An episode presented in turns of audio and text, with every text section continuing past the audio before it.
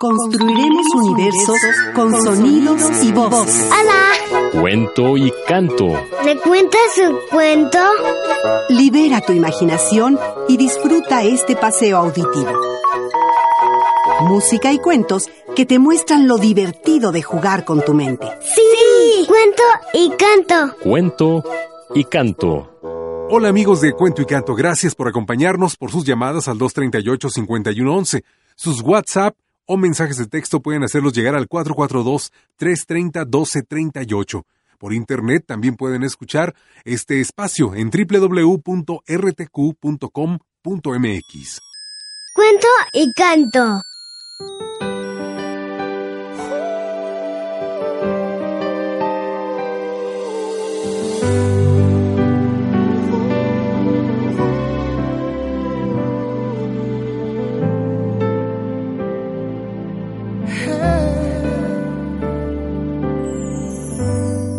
Muñequita, tu corazón azul, pedacito de noche, eso eres tú, tu boquita, robaste el coral, pediste al rosal para ti, muñequita tu corazón azul, pedacito de noche, eso eres tú, tu boquita, robaste el coral, pediste al rosal para ti.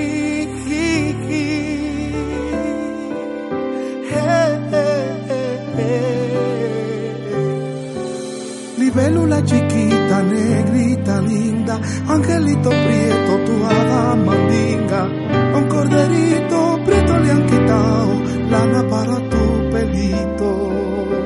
Oh,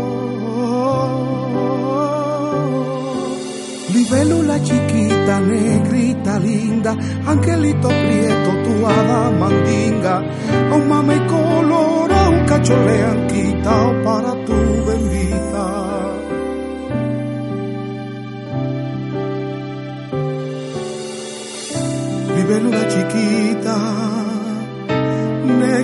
linda. Robaste el coral, pediste al rosal para ti.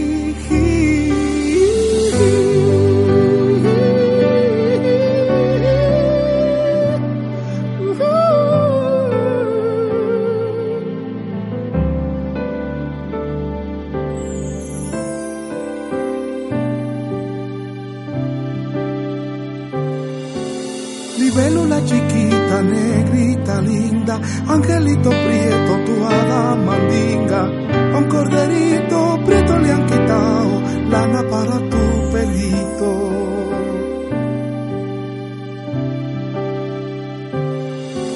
Libélula chiquita, negrita, linda, angelito prieto, tu hada mandinga, un mame color, un cacho le han quitado para tu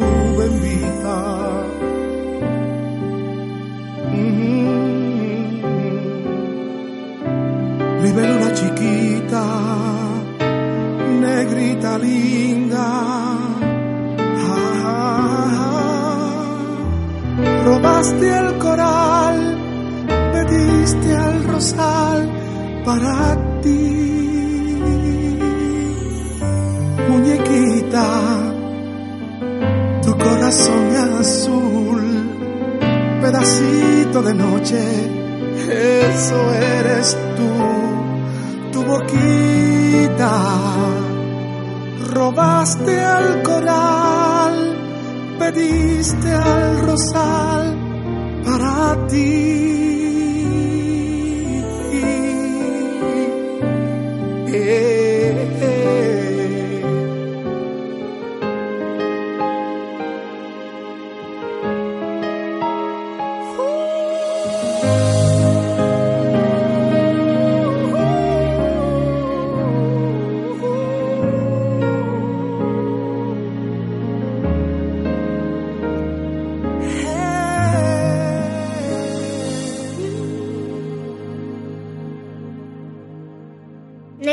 ¿Me cuentas un cuento? Hansel y Gretel. Adaptación del cuento de los hermanos Grimm.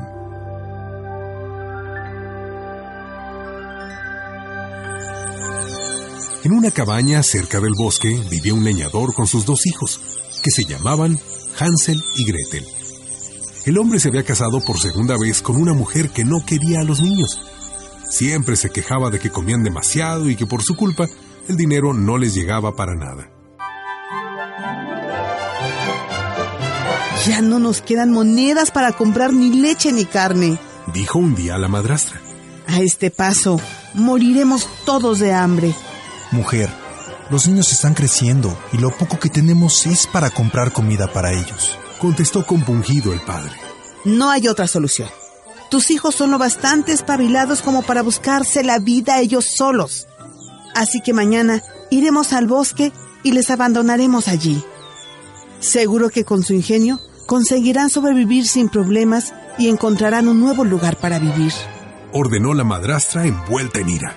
¿Cómo voy a abandonar a mis hijos a su suerte? Son solo unos niños. No hay nada más que hablar. Siguió gritando. Nosotros viviremos más desahogados y ellos, que son jóvenes, encontrarán la manera de salir adelante por sí mismos. El buen hombre, a pesar de la angustia que sentía en el pecho, aceptó pensando que quizás su mujer tuviera razón y que dejarles libres sería lo mejor. Mientras el matrimonio hablaba sobre este tema, Hansel estaba en la habitación contigua escuchándolo todo. Horrorizado se lo contó al oído a su hermana Gretel. La pobre niña comenzó a llorar amargamente. ¿Qué haremos, hermano? Tú y yo, solitos en el bosque. Moriremos de hambre y de frío. No te preocupes, Gretel. Confía en mí. Ya se me ocurrirá algo. Dijo Hansel con ternura, dándole un beso en la mejilla. Al día siguiente, antes del amanecer, la madrastra les despertó dando voces. Levantaos. Es hora de ir a trabajar, holgazanes. Asustados y sin decir nada, los niños se vistieron y se dispusieron a acompañar a sus padres al bosque para recoger leña. La madrastra les esperaba en la puerta con un panecillo para cada uno. Aquí tenéis un mendrugo de pan. No os comáis ahora. Reservadlo para la hora del almuerzo, que queda mucho día por delante. Los cuatro iniciaron un largo recorrido por el sendero que se adentraba en el bosque. Era un día de otoño, desapacible y frío. Miles de hojas secas de color tostado crujían bajo sus pies. A Hansel le atemorizaba que su madrastra cumpliera sus amenazas. Por si eso sucedía, fue dejando miguitas de pan a su paso para señalar el camino de vuelta a casa. Al llegar a su destino, ayudaron en la dura tarea de recoger troncos y ramas. Tanto trabajaron que el sueño los venció y se quedaron dormidos al calor de una fogata. Cuando se despertaron, sus padres ya no estaban. Hansel, Hansel, Sollozó Gretel. se han ido y nos han dejado solos. ¿Cómo vamos a salir de aquí? El bosque está oscuro y es muy peligroso. Tranquila, hermanita. He dejado un rastro de migas de pan para poder regresar. dijo Hansel confiado. Pero por más que buscó las miguitas de pan, no encontró ni una. Los pájaros se las habían comido. Desesperados comenzaron a vagar entre los árboles durante horas. Tiritaban de frío y tenían tanta hambre que casi no les quedaban fuerzas para seguir avanzando. Cuando ya lo daban todo por perdido, en un claro del bosque vieron una hermosa casita de chocolate. El tejado estaba decorado con caramelos de colores y las puertas y ventanas eran de bizcocho. Tenía un jardín pequeño cubierto de flores de azúcar y de la fuente brotaba sirope de fresa. Maravillados, los chiquillos se acercaron y comenzaron a comer todo lo que se les puso por delante. ¡Qué rico estaba todo! Al rato salió de la casa una mujer vieja y arrugada, que les recibió con amabilidad. Veo que os habéis perdido y estáis muertos de hambre, pequeños. Pasad, no os quedéis ahí. Encontraréis cobijo y todos los dulces que queráis. Los niños, felices y confiados, entraron en la casa sin sospechar que se trataba de una malvada bruja que había construido una casa de chocolate y caramelos para atraer a los niños y después comérselos.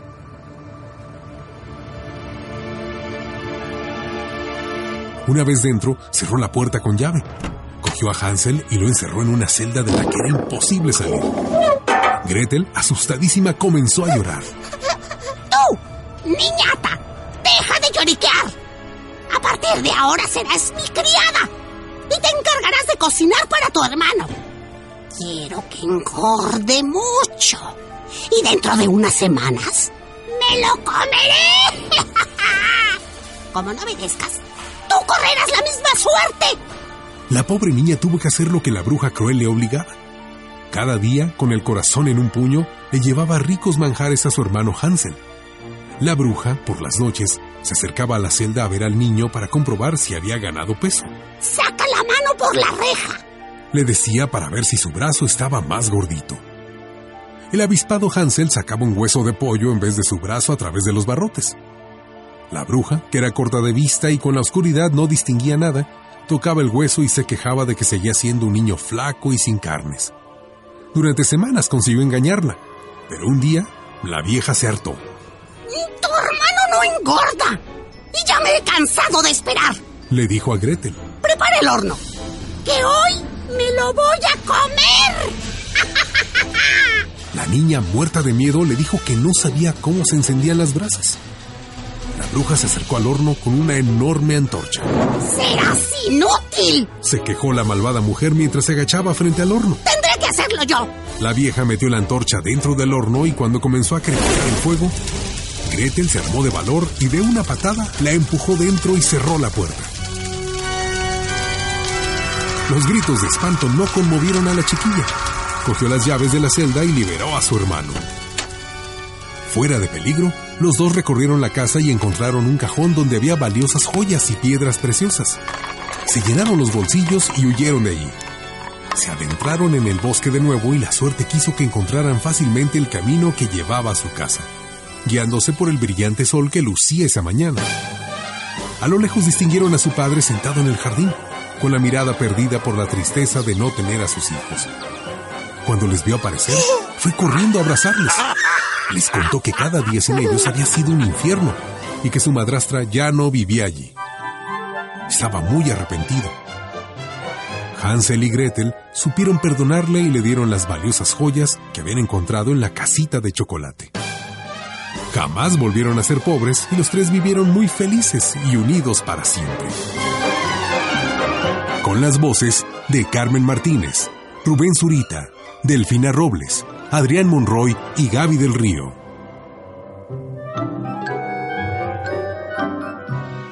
Cuento y canto.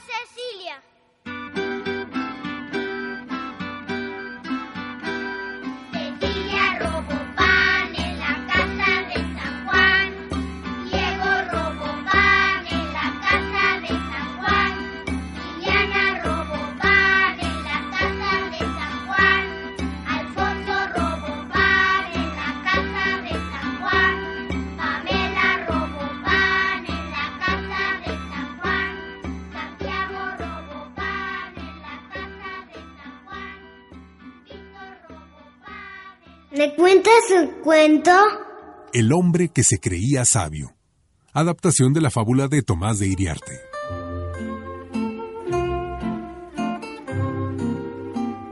Vivía en Madrid un hombre al que todos consideraban un soquete, pero que era inmensamente rico. Su casa era un palacete rodeado de jardines en el centro de la capital. Cualquiera que llegaba a esa mansión, con solo echarle un vistazo a la fachada, imaginaba que alguien muy importante y distinguido vivía allí. Una vez dentro, cada salón era más grande y ostentoso que el anterior. Enormes lámparas de cristal colgaban de los techos y exquisitos muebles llenaban todos los espacios. Estaba claro que el dueño no había escatimado dinero en construir una de las mejores casas del país. Un día un amigo le visitó. Recorrió todas las estancias y con cierta extrañeza le hizo un comentario que le descolocó. Tienes una casa impresionante. Se nota que has mandado traer magníficos objetos y las mejores antigüedades de los más recónditos lugares del mundo. Pero no he visto ni un solo libro en toda la casa. ¿Cómo es posible que no tengas una buena colección? Dijo enarcando las cejas con gesto de sorpresa. Los libros son los mejores maestros que existen, pues resuelven todas las dudas, abren la mente a nuevas ideas y nos acompañan toda la vida. Tienes razón, respondió el hombre rico pensativo. ¿Cómo es que no se me ha ocurrido antes? Bueno, todavía estás a tiempo. Tienes espacio de sobra para construir una librería y llenarla de libros interesantes. Sí, eso haré. Ahora mismo mando llamar al mejor ebanista de la ciudad para que haga una librería de madera pulida a lo largo de la pared del salón principal. Después me ocuparé de comprar por lo menos 12.000 libros que abarquen todos los temas, desde las ciencias a la astronomía, pasando por el arte, la cocina y los viajes. Que no se diga que no soy un hombre culto. Pasaron los días y los enormes estantes estuvieron perfectamente terminados. Ya solo le faltaba colocar en ellos los libros. Uf, qué pereza tener que ir a comprar tanto libro, pensó el dueño de la casa. ¿No será mejor poner libros falsos? En realidad van a quedar igual de bien y adornarán estupendamente el salón. Lo pensó durante un rato y al final se decidió. Sí, eso haré. Avisaré al pintor que suele trabajar para mí y le diré que coja tacos de madera de diferentes tamaños, que los recubra con piel y luego escriba uno a uno, con letras doradas, el título de los libros más importantes de la literatura antigua y moderna. Parecerán tan reales que nadie notará la diferencia. Tres meses después, el pintor había concluido su trabajo. El dueño de la casa pensó que la obra había quedado tal y como él quería. Uno podía acercarse a tres centímetros y no darse cuenta de que los libros eran de mentira. ¡Qué elegantes quedan en mi salón! Se enorgullecía. No falta ni un libro importante. Están todos aquí. Tan satisfecho se sentía que una y otra vez hacía un repaso de todos los tomos, hasta el punto que se aprendió todos los títulos de memoria. ¡Fantástico! Conozco todos los libros que tengo en la librería. Ahora no solamente soy un hombre rico, sino un hombre sabio. Y aquí termina la historia de este hombre, rico pero menso, al que en realidad aprender le daba lo mismo. No fue más sabio por saberse los títulos, sino más ignorante por despreciar todo lo que en ellos se aprende. Moraleja. La verdadera sabiduría se adquiere leyendo las cosas que a uno le interesan y le aportan ideas y nuevos conocimientos con las voces de César Campos y Pedro Vázquez. Cuento y canto.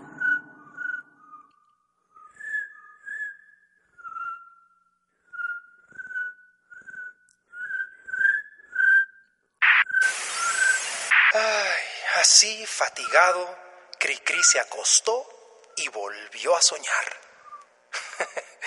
Pero ahora soñó que todos los mexicanos éramos músicos, que los billetes se hacían de papel pautado y que a los criminales se los llevaba la policía a paso de cha-cha-cha.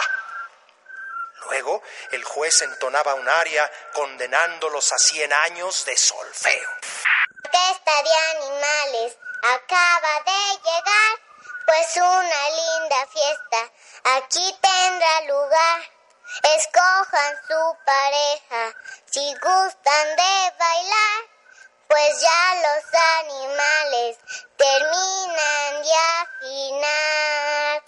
Don Gato imita el instrumento, estirando un farolillo de papel y la cola menea con sentimiento, siguiendo el ritmo del baile aquel. Che araña, baila con maña, hay que contar. Tres. Ve que el venadito abajo y es en todo igual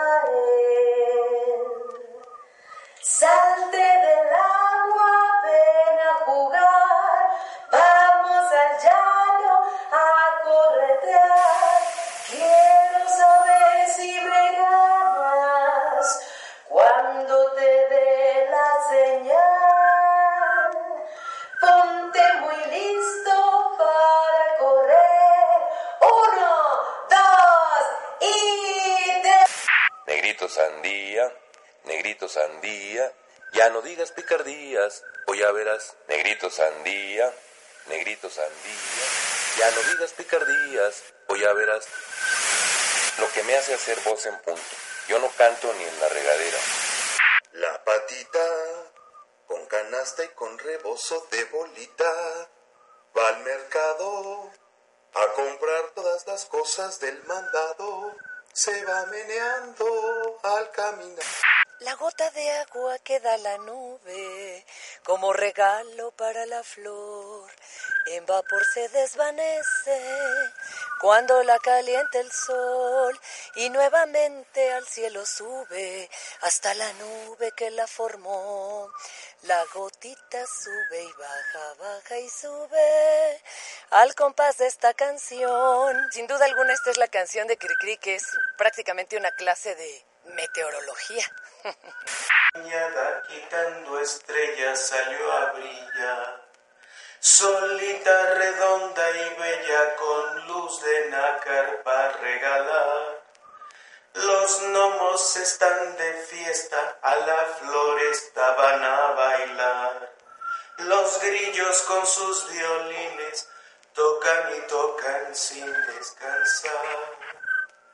Ranita, dime cómo puedo encontrar al gnomo. Un marinero de pelo cano, como la espuma blanca del mar. Todas las tardes en este banco su vieja pipa viene a fumar.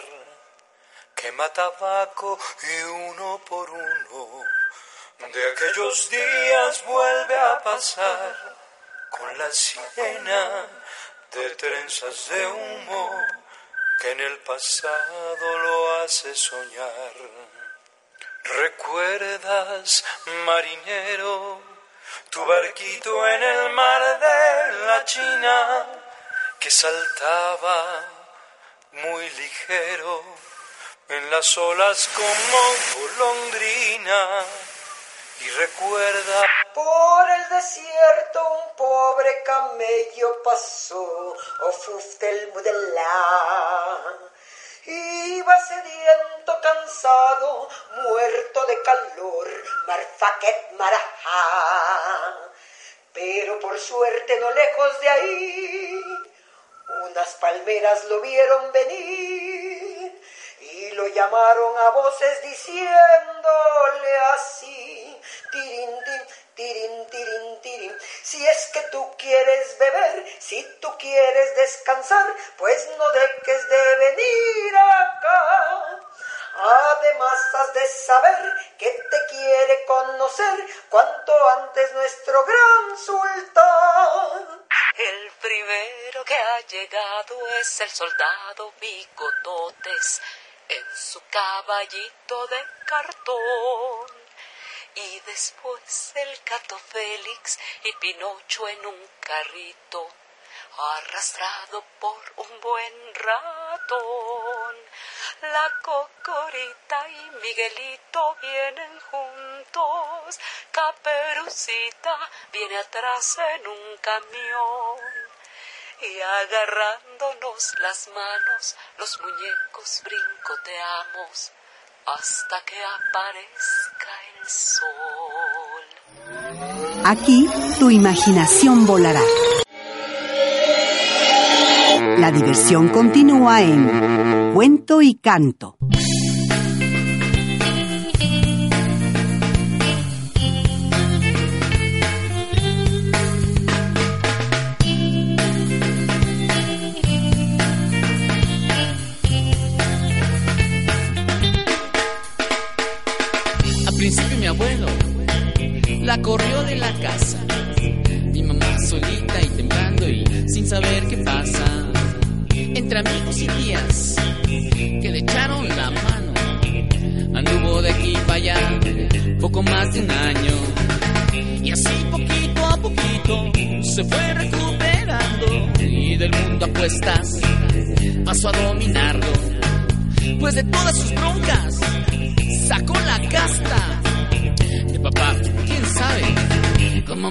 Mi mamá es mamá soltera y siempre ha sido así. Nos defiende como fiera en este mundo vil. Mi mamá es mamá soltera y siempre ha sido así. Nos defiende como fiera en este mundo vil. Yeah.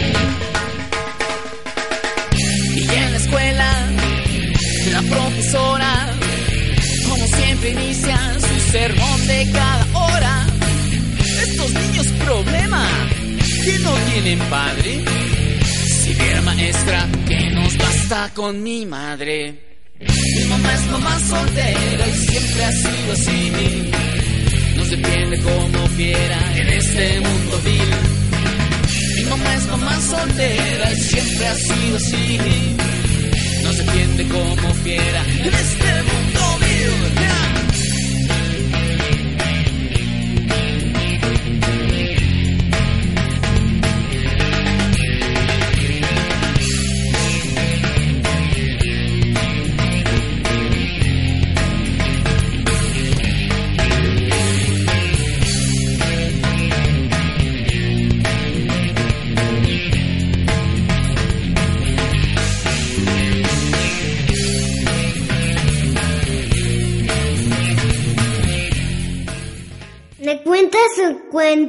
La almohada maravillosa, adaptación de un cuento popular de Corea. Hace muchísimos años, un anciano muy sabio paseaba despacito por un sendero que conducía a la pequeña aldea donde vivía. Iba cargado con un saco, y entre el peso y tanto andar, empezó a notar que sus piernas estaban cansadas y necesitaba reponer fuerzas. Descubrió una arboleda donde daba la sombra y decidió que ese era el lugar adecuado para hacer un alto en el camino. Buscó el árbol más frondoso, puso una esterilla a sus pies, se sentó en ella y para estar más cómodo apoyó la espalda en el tronco. Descansar un rato le vendría muy bien. Casualmente pasó por allí un joven campesino. El anciano le dedicó una sonrisa e hizo un gesto con la mano derecha para que se sentase a su lado. Si quieres descansar tú también, compartiremos la esterilla y nos haremos compañía. El chico aceptó la invitación y los dos se pusieron a charlar. Después de una hora de animada conversación, el joven, de forma inesperada, le confesó una pena que llevaba muy dentro del corazón. Estamos aquí riendo y pasando un rato agradable. Seguro que usted piensa que soy un hombre feliz, pero las apariencias engañan. Mi vida es un desastre y me siento muy desdichado. El anciano le miró fijamente. ¿Y por qué no eres feliz?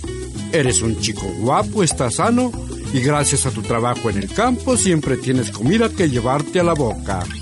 El campesino, con los ojos llorosos, se sinceró. Mire qué apariencia tengo. Mi ropa es vieja y a pesar de que trabajo 15 horas diarias, solo puedo permitirme comer pan, sopa y con suerte carne un par de veces al mes. Mi sueño es convertirme en un hombre rico para disfrutar las cosas de la vida. El viejo le preguntó con curiosidad. ¿No te parecen suficientes motivos para sentirte dichoso? Al joven se le iluminó la cara. Pues está muy claro, tener dinero para vestir como un señor, comprarme una bonita casa y comer lo que apetezca, pero por desgracia, los sueños nunca se hacen realidad. Nada más pronunciar estas palabras, el campesino, como por arte de magia, se quedó profundamente dormido. El anciano, sin hacer ruido, sacó una almohada de su saco y se la colocó bajo la cabeza para que estuviera más cómodo. Mientras escuchaba los ronquidos, susurró. Esta almohada hará realidad todos tus deseos. Y es que la almohada no era una almohada normal. No era blanda ni estaba cosida por los lados como todas, sino que era de porcelana y tenía forma de tubo abierto por los lados. El chico, apoyado plácidamente sobre ella, comenzó a tener un sueño maravilloso. ¿Quieres saber qué soñó? Soñó que era el propietario de una elegante casa por la que pululaban un montón de sirvientes, todos a su disposición. Por supuesto, iba ataviado con ropa elegante porque ya no era un simple campesino, sino un hombre sabio experto en leyes. Tenía una vida maravillosa, la que siempre había querido. El sueño fue muy largo y lo vivió como si fuera absolutamente real. Tan largo fue que hasta pasó el tiempo y conoció a una mujer bellísima de la que se enamoró perdidamente. Por suerte, fue correspondido. Se casaron y tuvieron cuatro hijos. Su vida era increíble, pero se convirtió en perfecta cuando el rey en persona le nombró su consejero principal. Empezó a rodearse de gente importante que se pasaba el día haciéndole la pelota y obsequiándole con fabulosos regalos. Ahora sí que había conseguido todo y se consideraba el tipo más afortunado de la Tierra. Así fue hasta que un día las cosas se torcieron. Sucedió algo terrible. Un ministro del rey que le tenía mucha envidia le acusó de ser un traidor.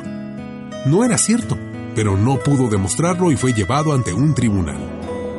Con las manos atadas tuvo que escuchar el veredicto de la juez. Este tribunal le declara culpable de traición al soberano. El castigo será el destierro. A partir de hoy, deberá abandonar el país y se le quitarán todos sus bienes.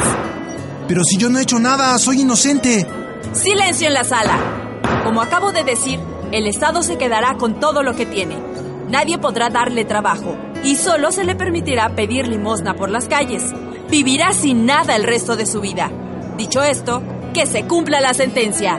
El pánico le invadió y dio un grito de terror que le despertó. Estaba empapado en sudor y le temblaban las manos. Desconcertado, abrió los ojos y vio que a su lado estaba el anciano acariciándole la frente para que se calmara. El sueño maravilloso se había convertido en una horrible pesadilla. ¿Qué te pasa, muchacho? ¿Has dormido un buen rato? El chico contestó con la voz entrecortada. He tenido un sueño, un sueño espantoso. Bueno, al principio fue bonito porque yo era hombre rico e importante, pero alguien me traicionó y me acusó de algo que no había hecho y me condenaron a vivir en la miseria. Vaya, ¿y qué piensas ahora? El chico se levantó, se sacudió el polvo de los pantalones y le dijo sin dudar. Pues que ya no quiero ser un hombre importante. Prefiero seguir con mi vida sencilla y tranquila donde no hay gente envidiosa ni falsos amigos. Pensándolo bien, tampoco me va tan mal, ¿verdad? El anciano le guiñó un ojo y le tendió la mano para despedirse. Hasta siempre, joven. Espero que a partir de ahora disfrutes de lo que tienes y sepas apreciar que la felicidad no siempre está en tenerlo todo, sino apreciar las pequeñas cosas que nos rodean. Así lo haré, señor. Estoy encantado de haberle conocido y espero que nos veamos en otra ocasión. Seguro que sí. El muchacho se alejó silbando de alegría rumbo a su modesta casa. El octogenario, con mucho mimo, guardó su valiosa y extraña almohada en el saco, por si volvía a necesitarla en otra ocasión. con las voces de Rubén Zurita, Raúl López Bocanegra y Viridiana Ramírez. Cuento y canto.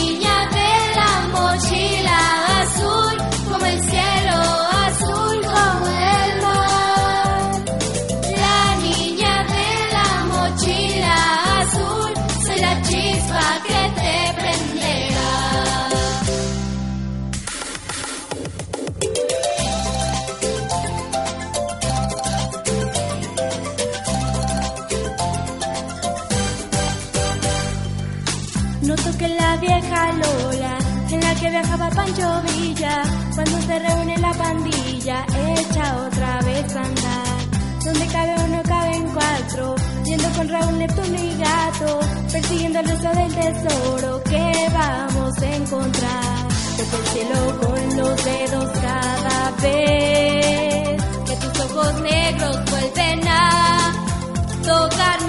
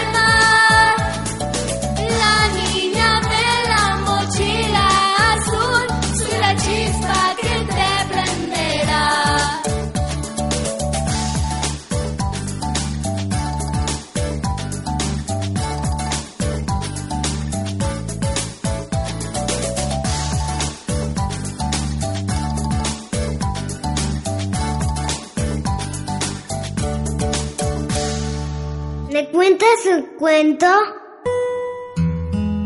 La fábula del dinero, adaptación de una antigua fábula oriental. Érase una vez un hombre muy sabio que, al llegar a la vejez, acumulaba más riquezas de las que te puedas imaginar. Había trabajado mucho, muchísimo, durante toda su vida, pero el esfuerzo había merecido la pena porque ahora llevaba una existencia placentera y feliz. El anciano era consciente de sus orígenes humildes y jamás se avergonzaba de ellos.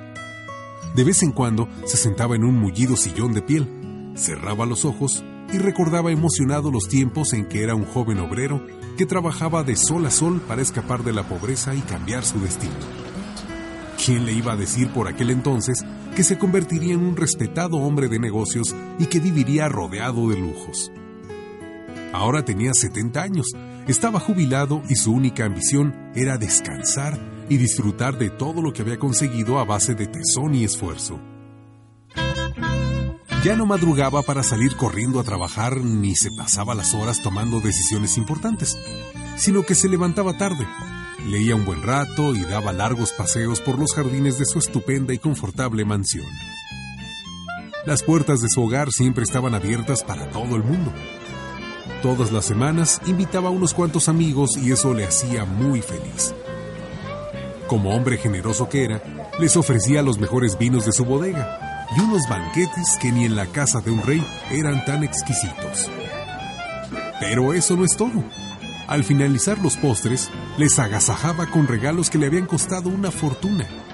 Pañuelos de la más delicada seda, cajas de plata con incrustaciones de esmeraldas, exóticos jarrones de porcelana traídos de la China. El hombre disfrutaba compartiendo su riqueza con los demás y nunca escatimaba en gastos. Pero sucedió que un día su mejor amigo decidió reunirse con él a solas para decirle claramente lo que pensaba. Mientras tomaban una taza de té, le confesó.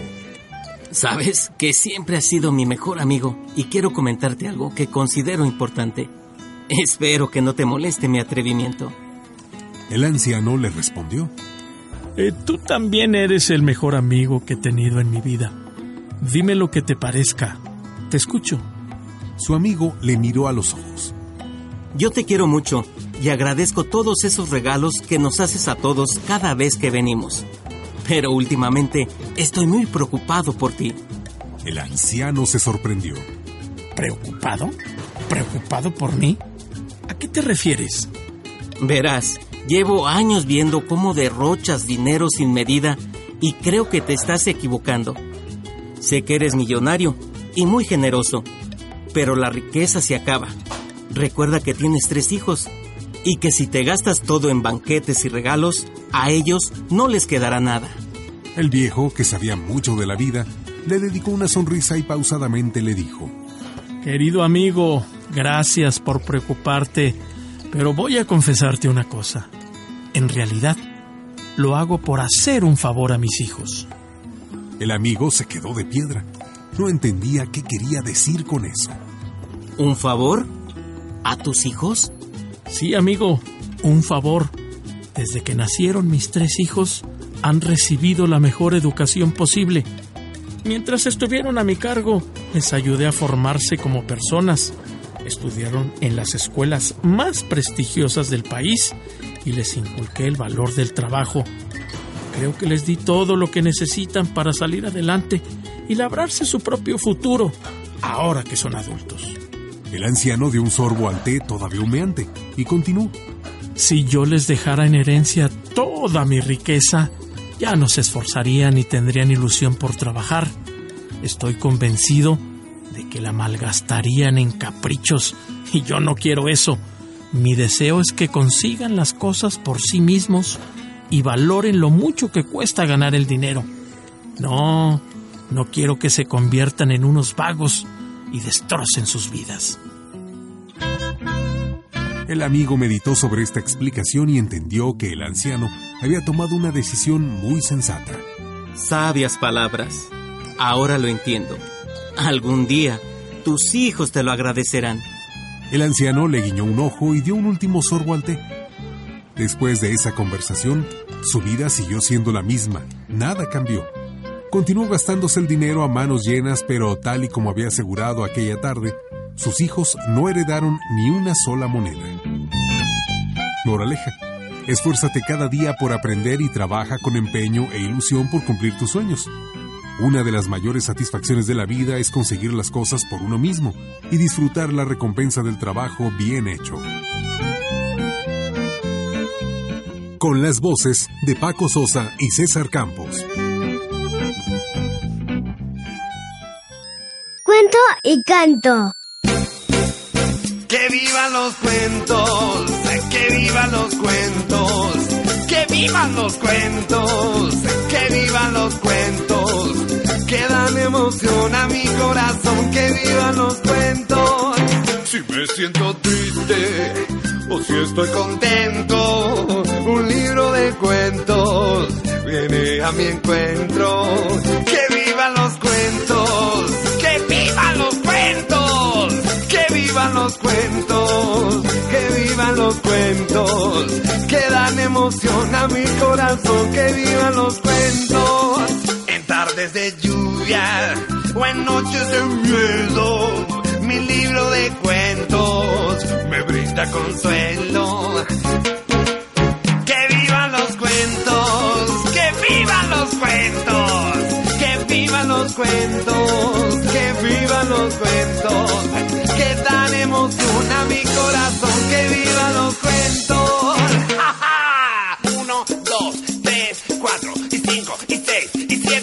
que vivan los cuentos. Que vivan los cuentos, que vivan los cuentos, que vivan los cuentos, que vivan los cuentos. Que tan emociona mi corazón, que vivan los cuentos.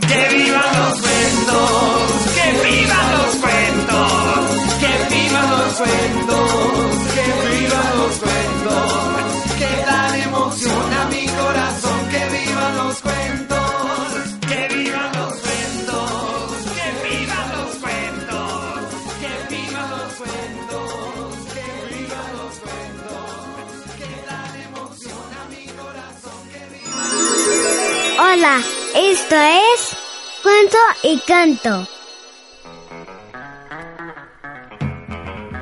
Johnny Cartucho fue famoso en Oklahoma porque ninguno deleitaba como él, con su guitarra y su voz de terciopelo y con su estampa de vaquero del Far West.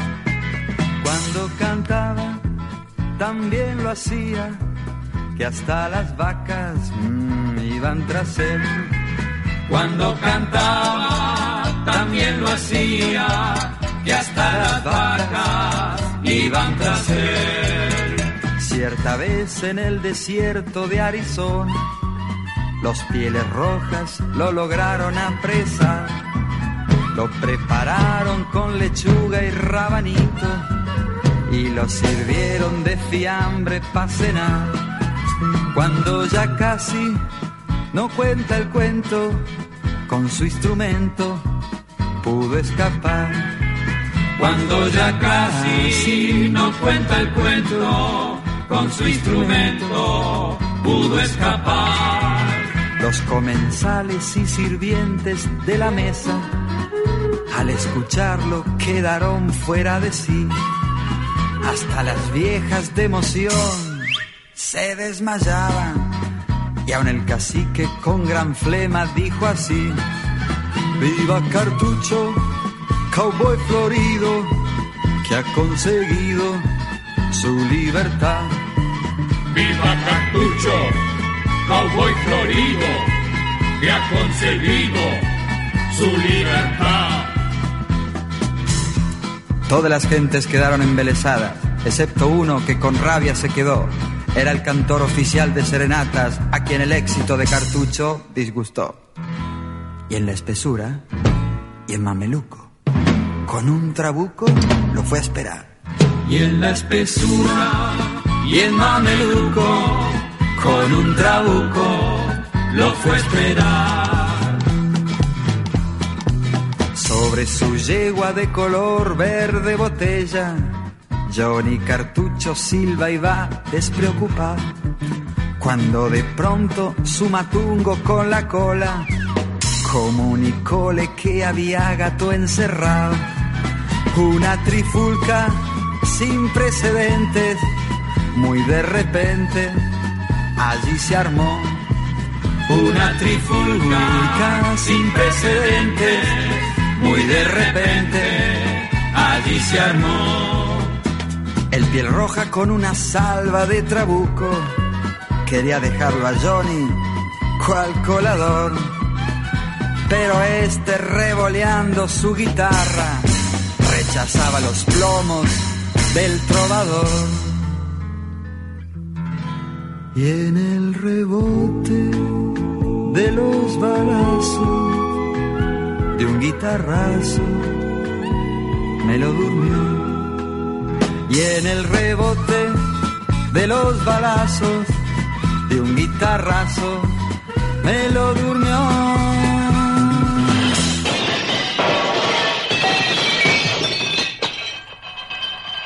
Narrador y producción, José Manuel Mosqueda. Gracias por acompañarnos en esta ocasión en Cuento y Canto. Nos despedimos Y les recordamos nuestros números telefónicos 238-5111 para llamadas, WhatsApp y mensajes de texto 442-330-1238. O pueden escuchar por internet cuento y canto en www.rtq.com.mx. Jugar con tu mente puede ser muy divertido. Cuento y canto. Aquí tu imaginación volará. El próximo vuelo te espera aquí, en RTQ Consumo Libre.